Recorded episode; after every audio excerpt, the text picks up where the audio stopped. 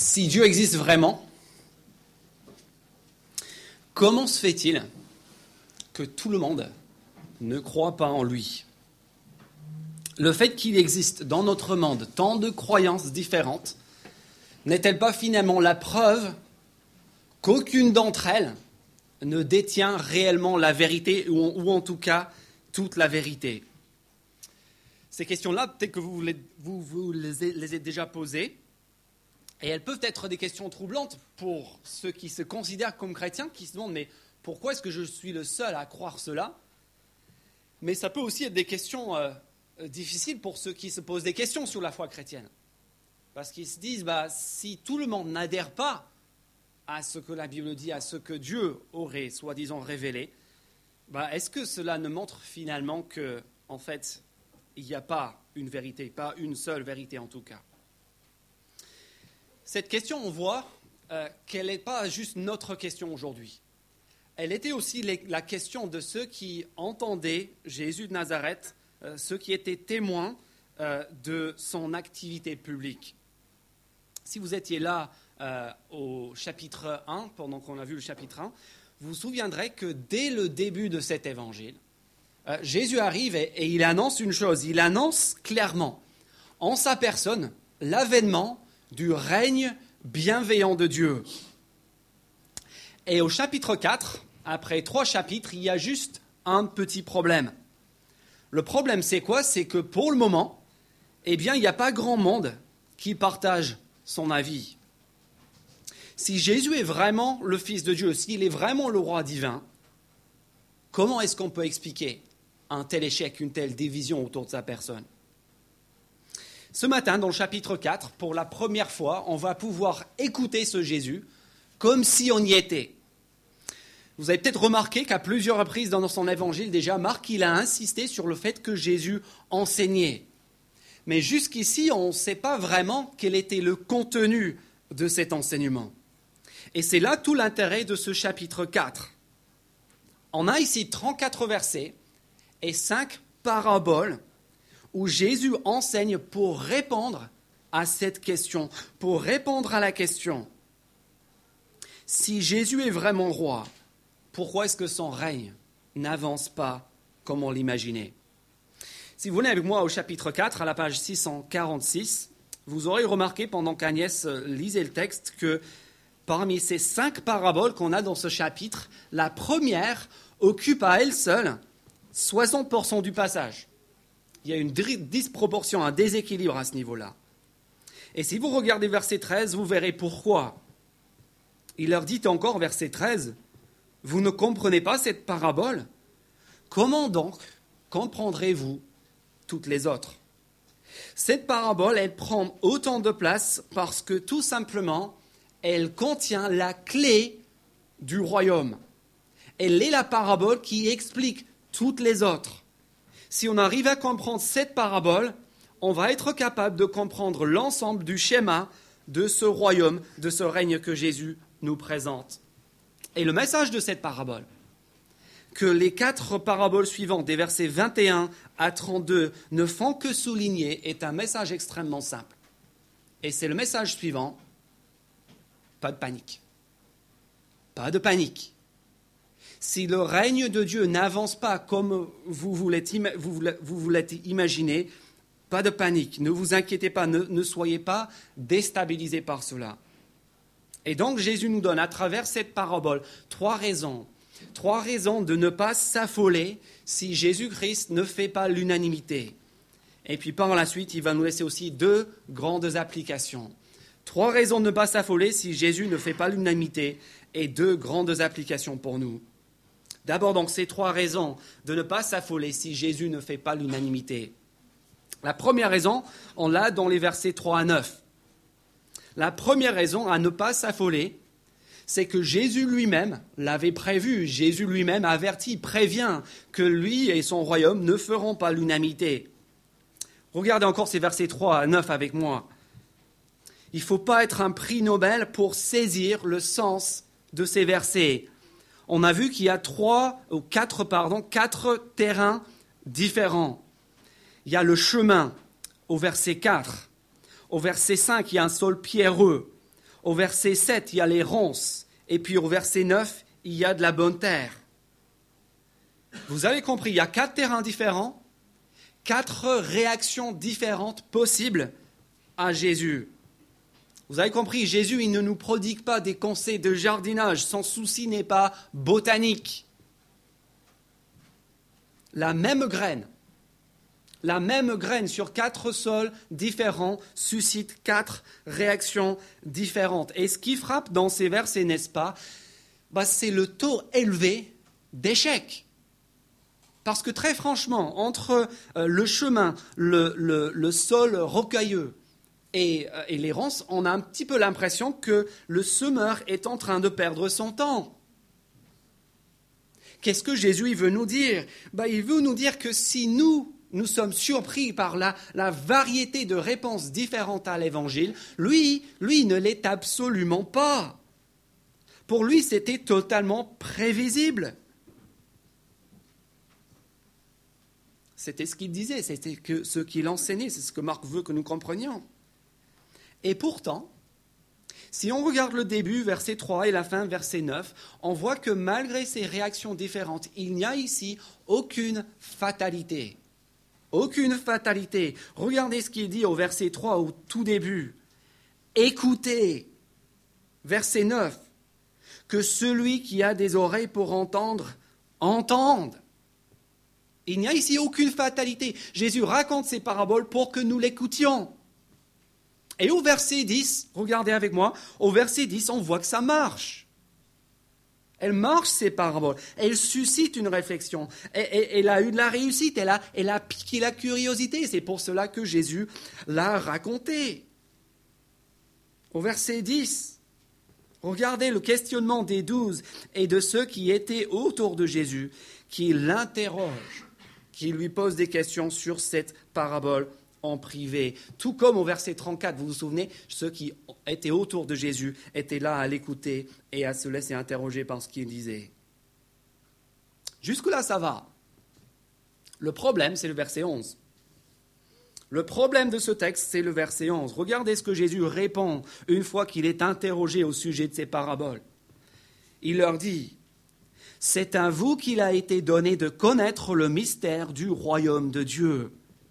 Mais pour ceux qui sont à l'extérieur, tout est présenté en parabole, afin qu'en regardant, ils regardent et ne voient pas, et qu'en entendant, ils entendent et ne comprennent pas, de peur qu'ils ne se convertissent et que leurs péchés ne leur soient pardonnés.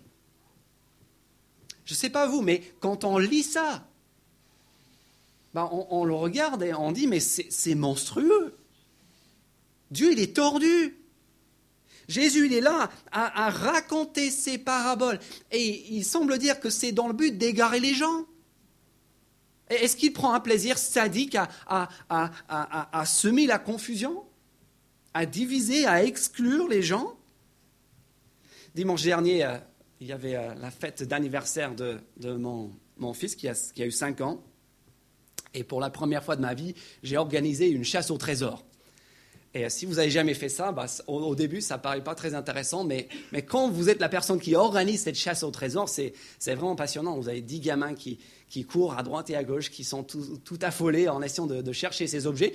Et puis à la fin, sur les dix objets euh, euh, cachés, s'il y en a un ou deux qui n'ont pas été trouvés, il y a une sorte de... Il y une déception. Quand on organise une chaise au trésor en tant que parent, ben on veut, on veut que les enfants trouvent, on veut qu'ils trouvent tout.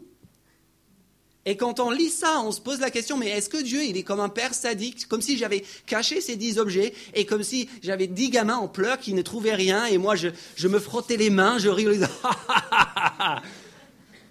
ben, C'est un peu l'impression qu'on peut avoir en lisant ce texte. Concentrez-vous. Ce sont parmi les versets les plus difficiles de l'évangile de Marc. Quatre observations pour ôter cette ambiguïté et accéder au vrai message de ce verset. On a dans ces versets en fait la deuxième raison pour laquelle on ne doit pas paniquer si le règne de Dieu ne fait pas l'unanimité. Mais pour la comprendre, il va falloir qu'on se concentre 30 secondes. Première observation, verset 10, le mot mystère. Ça, c'est le premier mot qui peut nous égarer.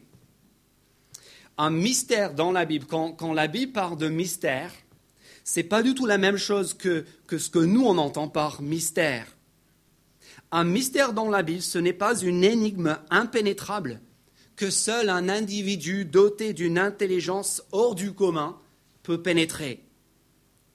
C'est pas, pas ça ces paraboles. On vient de le voir à l'instant. Ces paraboles, elles ne sont pas si impénétrables que ça. Leur sens finalement est relativement clair. Non, quand la Bible utilise ce mot mystère, cela ne signifie, pas une énigme impénétrable, mais plutôt un secret, mais qui a été dévoilé.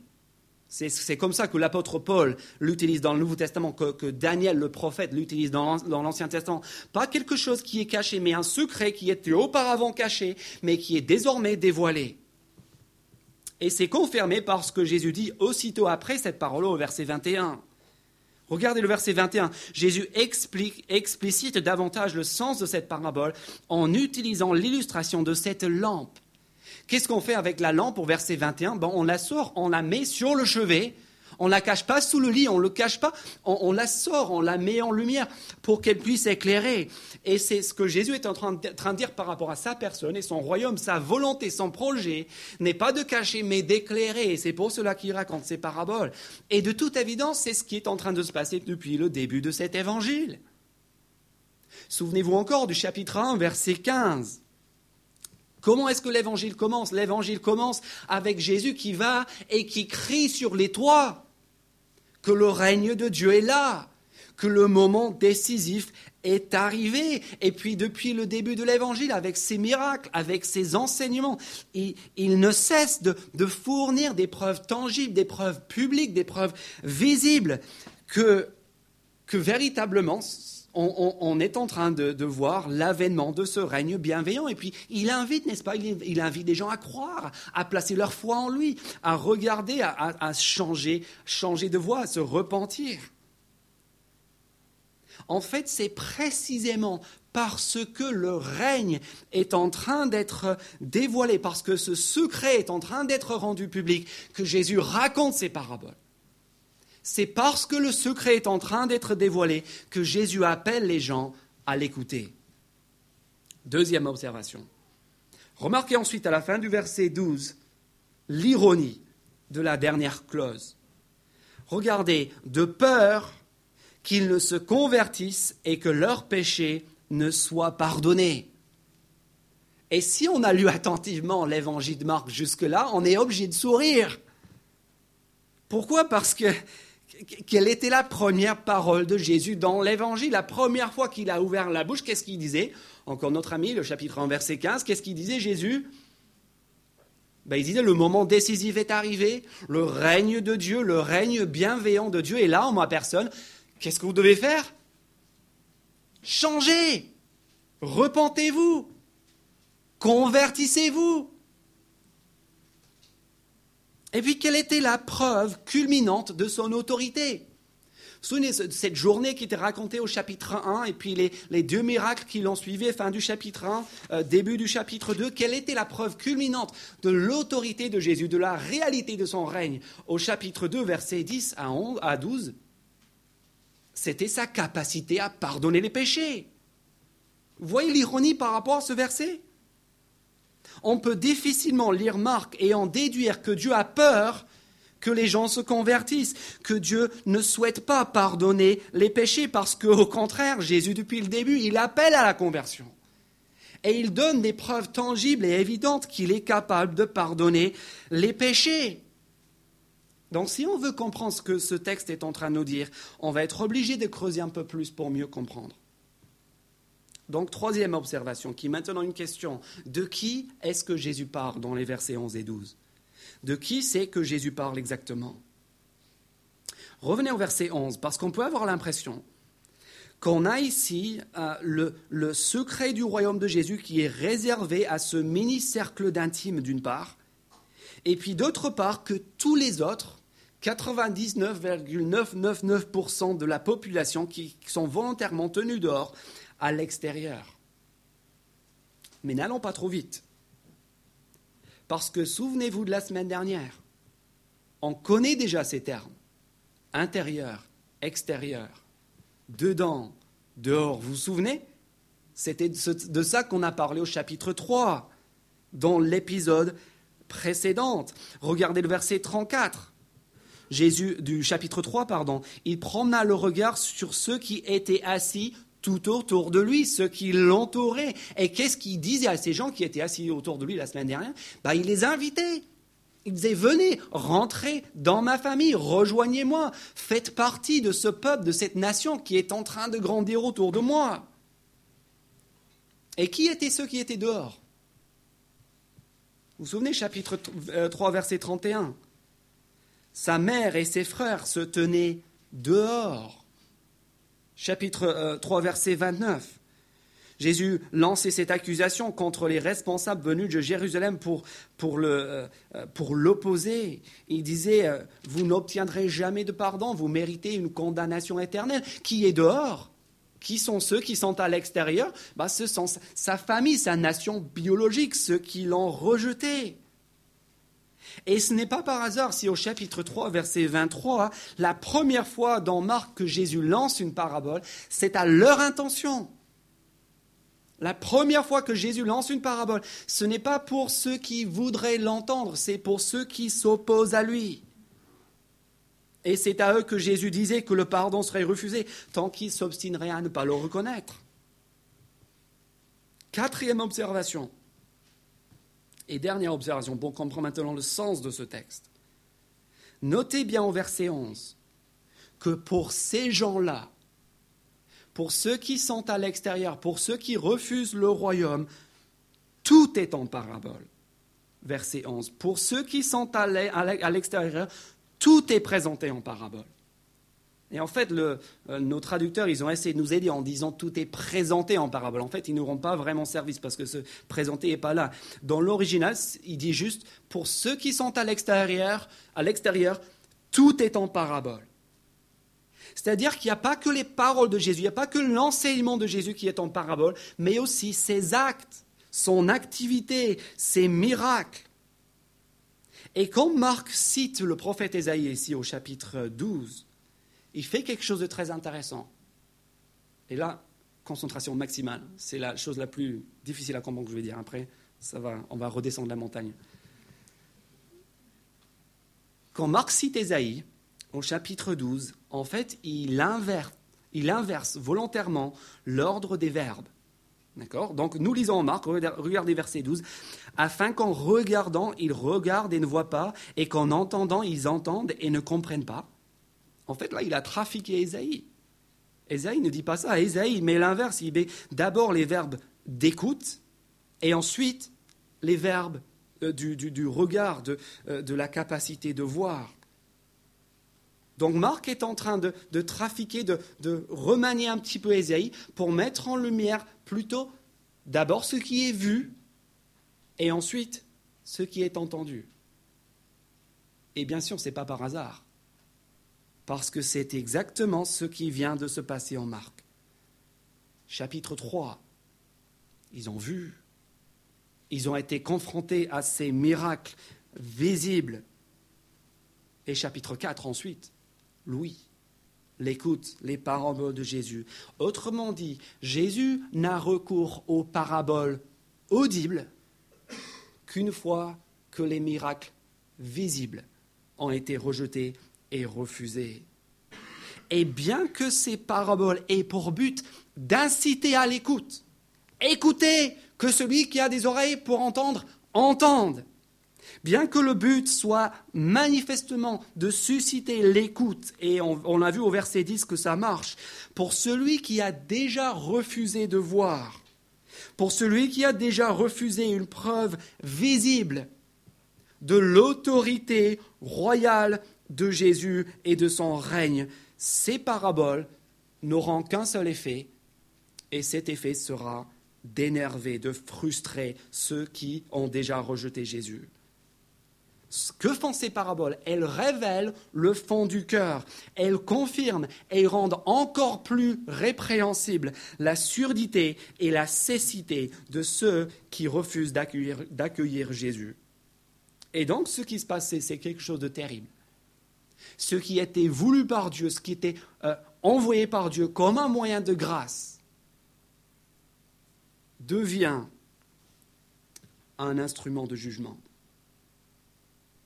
Et ça, c'est la deuxième raison pour laquelle on ne doit pas paniquer si le règne de Dieu ne fait pas l'unanimité. Parce que ce que Marc est en train de nous dire ici, c'est que ce qui s'est passé à l'époque de Jésus, c'est exactement ce qui s'est passé dans l'Ancien Testament à l'époque d'Ésaïe. Si vous étiez là il y a un an, vous vous souviendrez qu'on a vu le chapitre 6 et 7 et 8 d'Ésaïe. Et on a vu quoi dans ces chapitres? On a vu le prophète Ésaïe qui commence par une parole qui commence par annoncer au roi de Juda, le roi Achaz, il lui annonce une, merveilleuse promesse, la même promesse que Jésus euh, lance ici. Il annonce le règne et le salut de Dieu. Et il ne fait pas que l'annoncer. Après l'avoir promis à Achaz, à ce roi de Juda, qu'est-ce qu'il lui dit? Il dit, tu n'es pas obligé juste de me croire sur ma parole. Demande à l'Éternel il te donnera un signe, il te donnera un miracle. Tu choisis, vous imaginez si Dieu vous disait ça ce matin? Tu as des doutes, tu as des questionnements? Bah c'est pas grave. Voilà, je te donne ma promesse et maintenant tu, tu remplis un papier, tu dis ce que tu veux comme signe, je le ferai pour que tu crois. Réponse d'Achaz. Je ne mettrai pas l'Éternel à l'épreuve. Oh, il est très très spirituel cet Achaz. Tu ne tenteras pas l'Éternel ton Dieu? Non. Non, il n'est pas très spirituel. Il est comme les gens à l'époque de Jésus. Il ne veut pas voir. Il ne veut pas voir. Il préfère. Il préfère la cécité à la vue. Pourquoi? Parce que s'il s'avère que ce règne de Dieu est une réalité, il a bien trop à perdre je ne mettrai pas l'Éternel à l'épreuve. Vous voyez ce que Marc est en train de nous dire? Pas de panique. Pas de panique. Il n'y a rien de nouveau sous le soleil.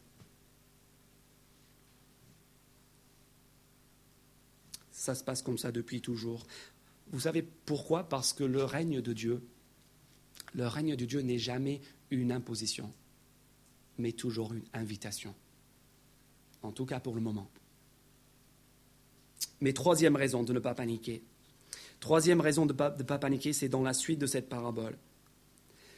Et c'est que malgré tout, malgré ce rejet, Jésus affirme, Jésus continue à insister sur le fait que son règne est imparable.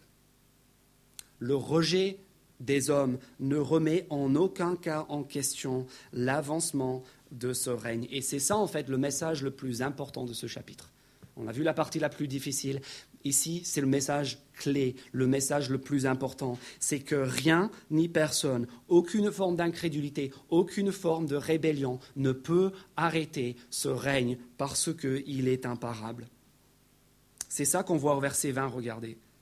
Malgré le gaspillage, malgré les différentes réactions à la parole, il dit verset 20, D'autres enfin reçoivent la semence dans de la bonne terre. Ce sont ceux qui entendent la parole, l'accueillent et portent du fruit avec, figurez-vous, un rapport de 30, 60 et 100 fois ce qui a été semé. Ce que Jésus est en train de dire, c'est que son règne est totalement insignifiant. Regardez-moi ça. Vous le voyez? Petite graine. Ça ressemble à rien. Ça ne paye pas de mine. Et pourtant, là-dedans, il y a de quoi faire le plus grand des buissons, le plus grand des légumes, comme notre Bible le traduit. On a l'impression que c'est une perte de temps, que ça ne sert à rien, que ça ne peut pas faire l'affaire. Et pourtant, quand elle est semée, quand elle germe, quand elle porte du fruit, le résultat est totalement spectaculaire. On a caché dans cette graine une puissance incroyable. Une puissance complètement insoupçonnée, une puissance que vous et moi, si on n'avait pas été renseignés auparavant, on dirait que, c'était juste impossible. L'autre jour, pour des raisons que je n'expliquerai pas ici, notre voiture s'est trouvée euh, dans une fosse. Et euh, on était loin de tout. Euh, c'était il y a deux semaines. On était très, loin de tout à la campagne dans les Pyrénées. Et on était un petit peu, un désespérés. On n'avait presque pas vu de voiture de la journée. Et, et puis là, on a encouragé mon fils Benjamin. On s'est dit, bah, ce serait peut-être un bon moment pour prier. Il a prié. Et à peu près deux minutes plus tard, bah, regardez ce qu'on a vu. C'est vrai, c'est vrai. Qu'est-ce qui s'est passé? Eh bien, cet engin géant est arrivé sur place. Et bien sûr, on s'en est réjoui. On s'est dit, bah, ça y est, il va pouvoir euh, nous remorquer, nous sortir de ce trou avec sa puissance immense. Et puis j'étais un peu déçu parce qu'il s'est garé. Et vous voyez devant, il y a, ce, petit, euh, ce petit câble qui sort de devant. Et au lieu d'utiliser la, puissance de ce tracteur pour nous remorquer, il a sorti ce tout petit treuil avec le câble qui faisait peut-être 8 mm d'épaisseur.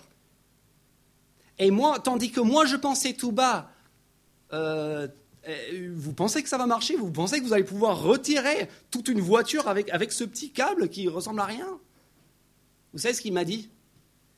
Il n'y a pas de souci, je vais vous le sortir ma seule inquiétude, c'est que je ne vous arrache pas l'arrière de la voiture. Vous voyez le décalage et c'est un peu comme ça avec le royaume de Dieu. Il y a, ce, tout petit câble, cette toute petite semence qui ressemble à rien. Et nous, on regarde et on doute. On dit, est-ce que ça va faire l'affaire? Et, et, celui qui gère l'engin sait très bien qu'il y a un seul risque, c'est qu'il arrache l'arrière de la voiture. Un tout petit câble, un tout petit moyen par lequel l'engin immense déploie son incroyable puissance. Et c'est ça le sens euh, de la parabole du. On va éteindre l'image pour que les gens ne regardent pas que ça tout le reste du temps. Et c'est exactement ce que Dieu veut que nous comprenions ici. Ce tout petit moyen est précisément le moyen que Dieu a choisi pour déployer son incroyable puissance. Et si vous lisez la suite d'Ésaïe 6, vous allez le voir. Dieu, euh, euh, parle, euh, Dieu parle à Ésaïe d'une souche d'un arbre qui était abattu, pour lequel il n'y a plus aucun espoir. Et puis à la fin, il dit, mais, mais une petite pousse, un petit rejetant sortira de ce tronc abattu. Et pareil, on se dit, mais ça va rien, amener. Et puis au fur et à mesure que le livre avance, on voit que cette petite pousse devient un arbre, un tronc géant, un rameau, une énorme structure à laquelle toutes les nations sont, appelées et par le, euh, le, moyen par lequel Dieu exerce son salut. Et ça, mes amis, c'est le schéma depuis toujours de, de l'évangile, de l'action de Dieu, de son intervention en notre faveur. Donc maintenant, on arrive aux applications. Vous voyez les applications Jésus, il n'est pas juste en train de dire ne paniquez pas, ne paniquez pas si mon règne ne fait pas l'unanimité. Il est en train de dire sachez-le, sachez-le, ce qui ressemble à rien, ce règne, cette parole qui ne paie pas de mine, en réalité, c'est de la dynamite, c'est de la bombe. Oui, ça peut vous sortir de la fosse. Oui, ça peut devenir un arbre immense au-delà de tout ce que vous pouvez imaginer. Et ça, c'est notre première application, c'est pour nous ce matin. Jésus est en train de nous dire, ayez confiance en cette parole. Ayez confiance en le message de l'Évangile, parce qu'il le sait que comme ces gens-là, nous, on n'a pas confiance. Nous, on doute. Nous, on se demande, est-ce que ça peut faire l'affaire? Est-ce que ça peut changer quelque chose dans ma vie? Ce, ce, pauvre livre qui coûte 1,80€ cette pauvre petite église de, de 100 personnes enfermées comme ça dans un cabaret? Est-ce que ça peut changer quelque chose vraiment? Et on est tous tentés de dire, mais non, non, c'est vrai, on ferait mieux de lâcher l'affaire. Et, et, le message de cette parabole, c'est un message qui nous dit de détrompez-vous. Détrompez-vous. C'est le sens de ces, euh, qui, est, souligné par ces deux paraboles, les versets 26 à 32. D'abord les versets 26 à 29. Regardez cette parabole. Quel est son message? C'est un message très simple. Le message, c'est que le royaume de Dieu est imparable dans le temps. C'est comme une semence, verset 26, que l'homme jette en terre.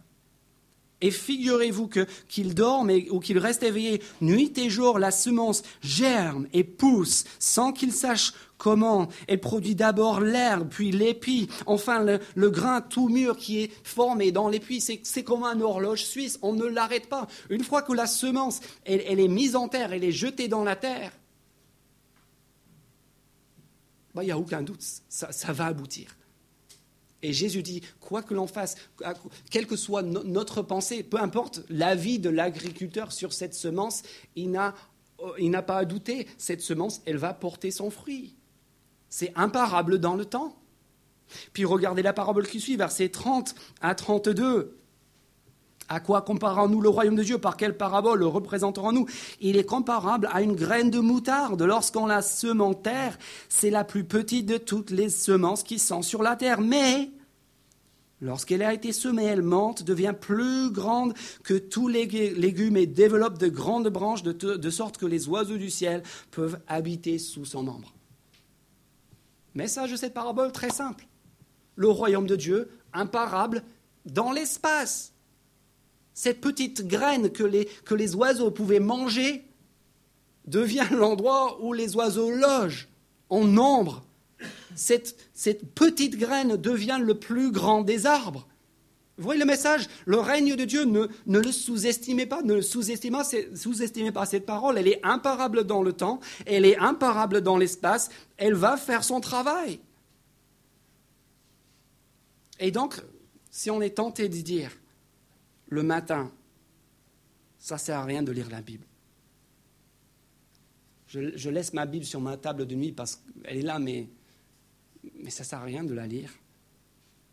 Ou si on se dit, à quoi est-ce que ça sert de parler à, mes amis, à mes collègues de Jésus? Je, sais qu'ils sont, fermés. Je sais qu'ils sont, complètement arrêtés dans leurs idées. ou si on se demande à quoi sert notre Église, Jésus nous dit, ne paniquez pas. Ne paniquez pas et au contraire, ayez confiance. C'est de la dynamite. Oui, le règne de Dieu ne paye pas de mine. Oui, ça ne ressemble à rien. Oui, vous savez ce que Marc va nous raconter? Il va nous raconter l'histoire de ce Jésus qui, dans quelque temps, ne sera plus suivi par grand monde, ni par ses disciples, et qui va se retrouver tout seul, crucifié, pendu sur une croix. Et si, ça, ça ressemble à rien, ben, enfin, si ça, ça ne ressemble pas à rien, je ne sais pas ce que vous pouvez imaginer comme, comme comme échec. Oui, en apparence, c'est faible. Oui, en apparence, c'est risible. Oui, on a presque envie de le voir et de dire qu'est-ce que ça fait pitié? On a l'impression que c'est du gaspillage. On a l'impression qu'on court après le vent, on a l'impression de s'épuiser pour rien. Et pourtant, dit Jésus, c'est à travers de telles folies que Dieu a voulu démontrer son infinie puissance.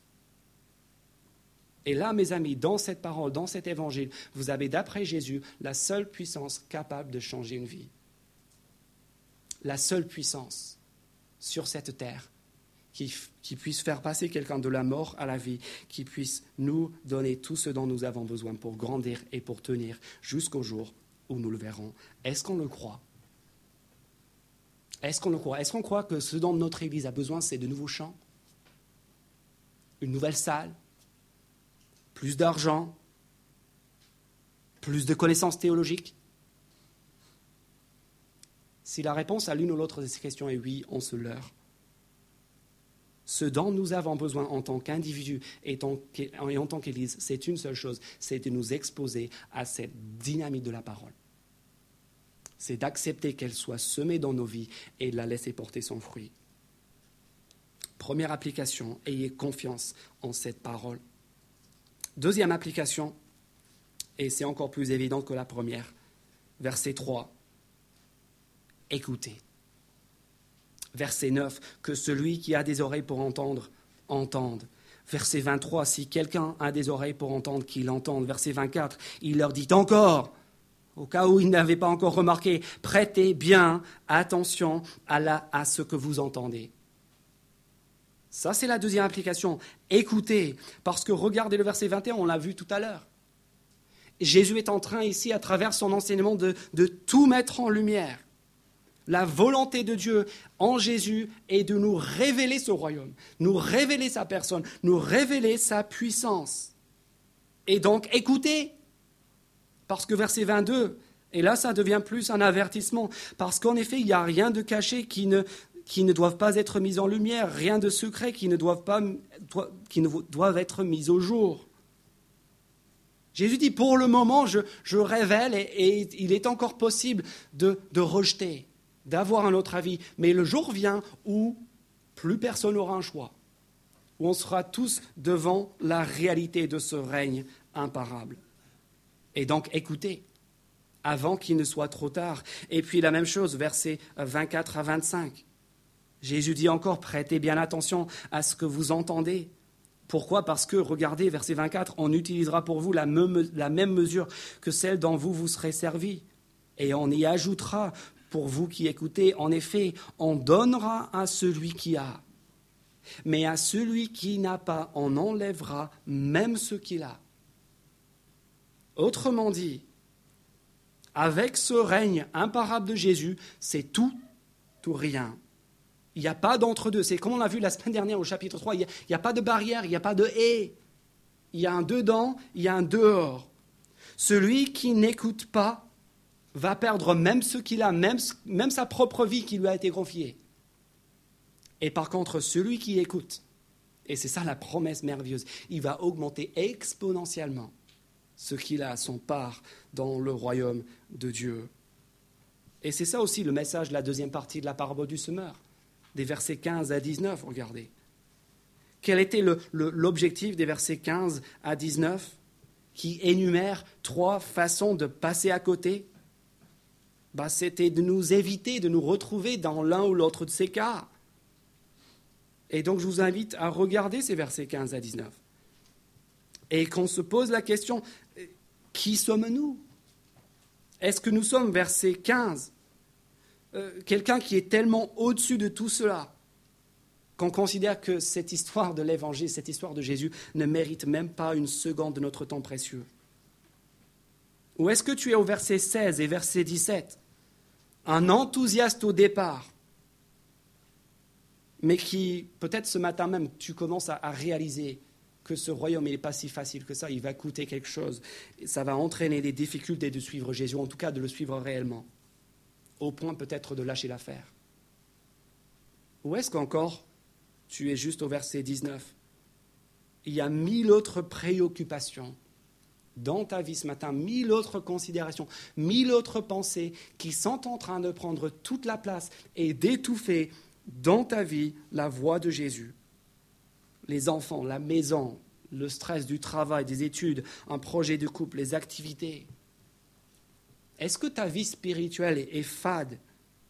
Parce qu'en fait, ce qui te fait vraiment palpiter, ce qui te donne vraiment envie de te lever le matin, ce n'est pas Jésus, c'est la signature du prochain contrat.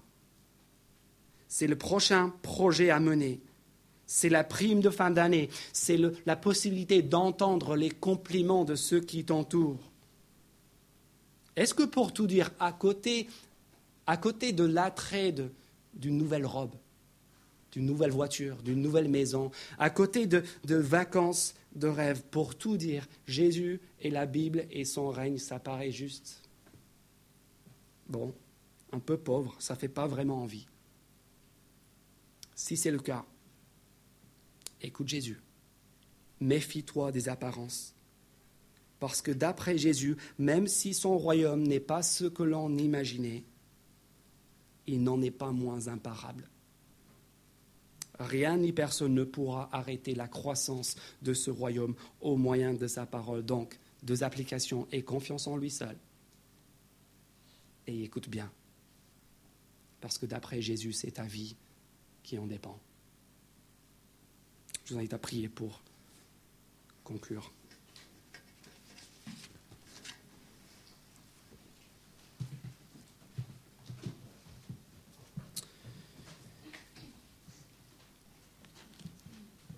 Il leur dit encore, prêtez bien attention à ce que vous entendez.